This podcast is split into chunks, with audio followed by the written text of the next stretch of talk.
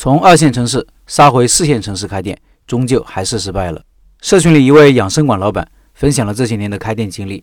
老板技术过硬，曾经还是医院的中医师，不过两次创业都以失败而告终。来看看发生了什么。老板说：“老陈好，关注你的公众号，学习了不少干货，在此先行答谢。今天也来分享一下我这些年的开店经历和教训吧。我是做中医推拿养生行业的，同时也是一名中医师。第一次开店四十年前了。”那时候我在南京的一家社区医院做针灸推拿工作，医院对推拿的报销比例很高，所以从来不缺病人。毕竟推拿是有病治病，无病养生，谁不喜欢去呢？这也导致我的工作量很大，而且看不到有什么晋升的前路。毕竟医院都是小医院，加上推拿也不是技术含量特别高的工作。经常听在养生馆、推拿店工作的同学说生意如何火爆，老板如何赚钱，久而久之也萌发了自己开店当老板的想法。当时面对的困难是人员和资金的不足，因为推拿养生卖的是服务和技术，这两样都需要人来做，不同于卖产品那样一个人可以做得很好。况且我当年也没工作几年，手上的积蓄并不是很多，于是我找了一个同学合伙经营。那时候的约定是双方出资对半，收益也对半。如今想来，这是合伙经营的大忌，但是那是很久以后才明白的道理。开店的第一步就是找房，按理说这种对人的服务应该是人流多一点好。可是那样的地方房租都很贵，为了节省房租，我们找了一个小区里的商业街经营。这是一个高端小区，里面主要是别墅和洋房。当时我们主要看好里面的消费能力。我们开业的第一个月促销力度很大，各种项目都是五折。当时客流量还是不错的，但是第二个月恢复原价之后就门可罗雀了。当时我们的定价是参考了市中心比较知名的推拿店的价格，在这个基础上下调了百分之十左右。半年之后，我们实在不行就把价格又下调了四分之一。但效果却不太明显了，半死不活的坚持了一年半，营业额少的时候甚至不够支付房租，最后无奈转让了。后来我反思这件事情，觉得有以下一些教训：第一，租房的地方不对。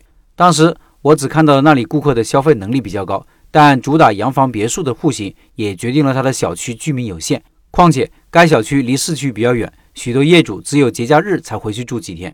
第二，定价不合理。当时我们参考了市中心同行龙头店的定价。虽然进行了下调，但忽略了龙头企业议价能力比较高。后来我们才知道，同一个小区的同行价格都比我们低一些。第三，经营策略有问题。开始促销的时候价格很低，然后突然涨价，很多顾客不能接受，心理落差大，而且并没有在前期开业活动的时候推出会员卡的促销优惠，没能锁定顾客。俗话说，失败乃成功之母。虽然说当时几乎是本钱赔光，但好在我还年轻，尚处在一人吃饱全家不饿的状态。于是打起精神重新上班。又过了两年，家里给我张罗相亲，介绍一个女孩子，聊得也不错，就有了成家的想法。于是回老家重操旧业当老板。先说结果吧，学费显然还没有交够。再遇滑铁卢，这一次的问题依旧出在地点上。